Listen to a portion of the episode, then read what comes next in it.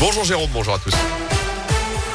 Et elle a une, la pagaille, vous l'avez compris, sur les routes de la Loire et de la Haute-Loire. Très compliqué de circuler ce matin. De nombreuses difficultés à cause d'un épisode de pluie verglaçante. Il y une dizaine d'accidents en cours selon les pompiers de la Loire.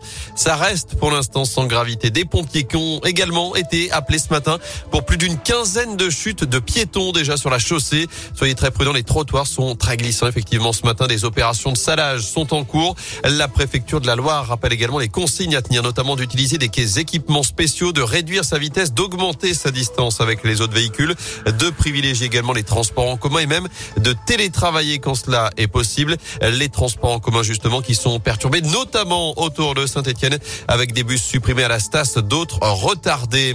Dans l'actu également, un cas de grippe aviaire détecté dans la Loire. Un signe a été retrouvé mort avant-hier sur la commune de Mornan en forêt. La préfecture vient de mettre en place une zone de contrôle temporaire dans un rayon de 5 km. 12 communes sont concernées. La liste complète est à retrouver sur radioscoop.com.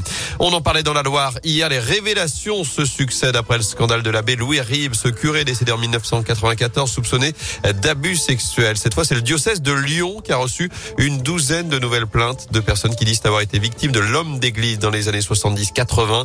Il y aura une quinzaine de victimes identifiées dans le département du Rhône, dans le secteur de Pommet, dans les monts du Lyonnais où l'abbé venait passer ses vacances. Je rappelle qu'à Gramonde, où il est originaire, ses œuvres ont été retirées.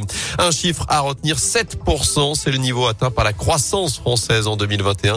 C'est un record depuis plus de 50 ans. Résultat spectaculaire. Nous le devons aux Français, aux entrepreneurs, aux salariés et à notre politique économique mise en place depuis 2017, selon le ministre de l'économie Bruno Le Maire.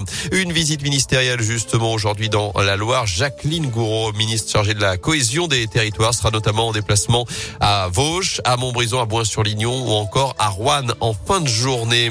Et puis elle ne briguera pas de second mandat. Valéria Formuntian a décidé de ne pas se représenter présentée aux prochaines législatives. La députée de la troisième circonscription de l'a annoncé hier dans un entretien sur TL7. En foot, il va réaliser son rêve dimanche soir. La SS se déplace, vous le savez, dans deux jours à Bergerac en huitième de finale de la Coupe de France. Bergerac, pensionnaire de national de la quatrième division, leader de sa poule. On retrouve également Andrézieux et Le Puy. Ce sera un match de gala, évidemment, pour les amateurs, mais notamment pour deux joueurs. Le défenseur Antoine Letévian, originaire de Saint-Etienne, et l'attaquant Samir Bakir, natif de Saint-Chamond. Le buteur de 33 ans s'est confié à Radio Scoop avant cette affiche face au vert. Euh,